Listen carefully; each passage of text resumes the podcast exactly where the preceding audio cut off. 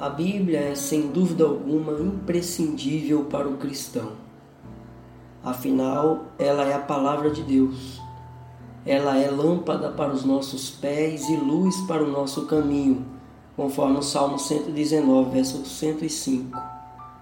Nos Salmos 1, versos 2 e 3, lemos o seguinte: Pelo contrário, o seu prazer está na lei do Senhor e na sua lei medita de dia e de noite.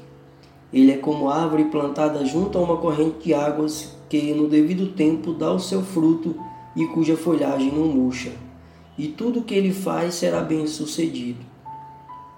Neste texto, o salmista faz um contraste entre os justos, os filhos de Deus, e os ímpios, os pecadores não arrependidos.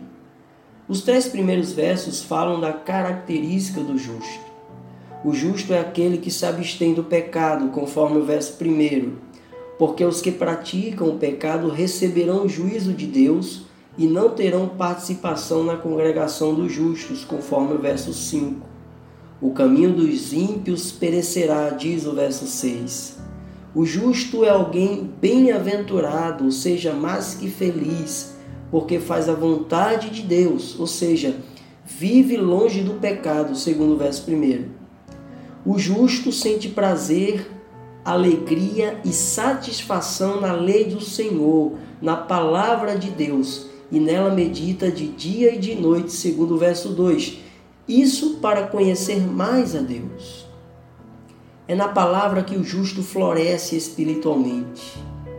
É na palavra que o justo desfruta de um verdadeiro crescimento espiritual, conforme nos ensina o verso 3.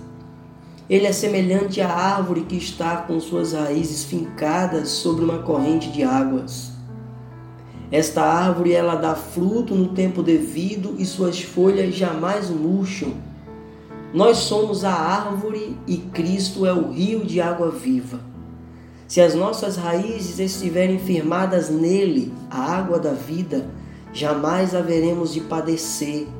Nossas folhagens jamais murchará, ou seja, a nossa vida espiritual jamais morrerá. Permaneceremos como uma folha verde, saudável, que jamais seca. É na palavra de Deus que mantemos nossa vida espiritual saudável. Cristo Jesus é a palavra encarnada de Deus. Enquanto estivermos firmados nele, jamais padeceremos espiritualmente. Tudo quanto nós fizermos, sendo orientados na palavra, será bem sucedido. Amém.